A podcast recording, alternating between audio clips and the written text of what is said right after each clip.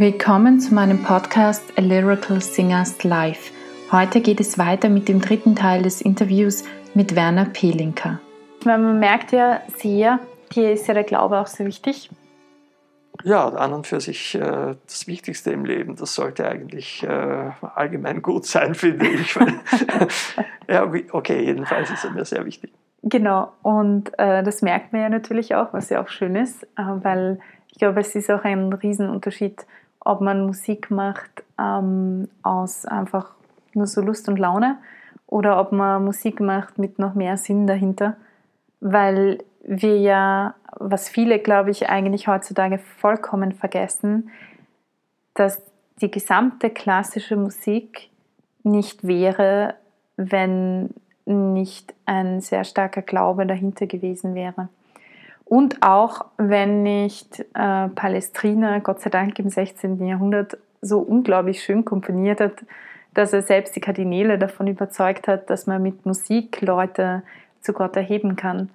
Ähm, und deswegen möchte ich euch gerne, euch lieben Hörern, wirklich ans Herz legen, ihm auf YouTube mal ein bisschen zu suchen. Ich werde ein paar Links auch vielleicht verlinken bei uns von Palestrina. Und ich werde schauen, was ich von dir finde hier auf YouTube, damit ja. die Hörer auch da reinhören können, um mal zu hören, wie unglaublich schön äh, und, und beruhigend auch eigentlich, also wirklich auch zur Ruhe kommend Musik sein kann. Also es kann nicht nur aufwirbelnd sein, was ja oft so der Fall ist heutzutage. Ähm, früher hat man doch auch sehr viel mit Musik versucht, in die innere Stille zu kommen, was ich eigentlich sehr, sehr schön finde und was ich finde, das besonders gut hervorkommt, auch bei der Anbetung bei dir. Und ansonsten eigentlich sehr, sehr viel finde ich in Barock- und Renaissance-Musik. Und wo man einfach wirklich merkt, dass da noch eine große innere Stille dahinter liegt. Ja, ja, das ist äh, ganz wichtig. Die äh, Musik wird ja vielfach von Komponisten auch äh, so beschrieben oder charakterisiert, dass das Wichtigste in der Musik das ist, was man nicht hört. Mhm. Also und die Pausen, die Generalpausen sind so wichtig. Bruckner sagt beispielsweise äh, auf den Vorwurf, dass er so viele Generalpausen in seinen Symphonien geschrieben hätte. Also wo absolut Stille ist. Und mhm. dann geht es erst weiter. Und da sagt er ganz richtig, wenn ich etwas Wichtiges sagen will, muss ich doch vorher Atem holen. Mhm. Und äh, wenn man Musik schreibt, muss man auch vorher äh, bei sich in die Stille, in die Tiefe gehen, um irgendwelche tieferen, äh, wichtiger, wichtigeren Aussagen äh, nicht zu überhören, weil man kann das nur in der Stille hören. Inspiration mhm. geschieht nicht im Lärm. Inspiration geschieht überwiegend äh, in der Stille.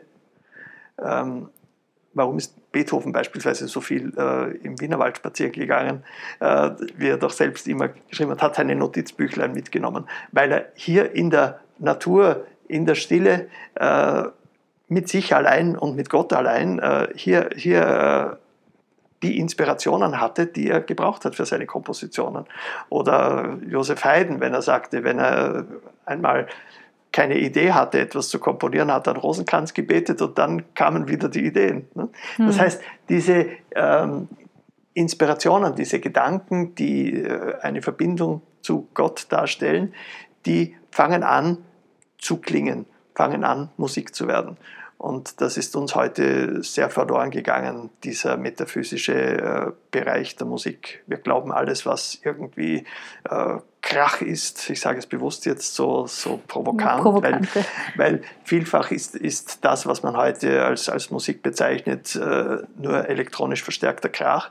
Und äh, das ist eben eine Verkennung dessen, was Musik ursprünglich war und Musik sein soll. Musik ist in allen Kulturen vorhanden und hat eigentlich in allen Kulturen einen äh, religiösen, einen metaphysischen, äh, eine metaphysische Aussage. Und so ist es auch in der christlichen Musik, so ist es in der christlichen Kultur, dass die Musik eine wichtige Rolle spielt in der Verkündigung und in der Gestaltung des Gottesdienstes, der Liturgie. Damit würde ich sagen, haben wir ein gutes Schlusswort gefunden.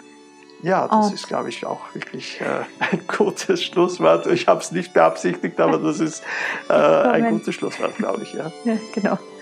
Und damit wünsche ich euch, lieben Hörern, einen wunderschönen Abend, eine gute Nacht, einen wunderschönen Morgen, wann immer ihr diesen Podcast hört. Und vor allem wünsche ich euch, dass ihr auch ein bisschen für euch zur Stille und zur Ruhe kommt und euch euren Platz der Stille findet.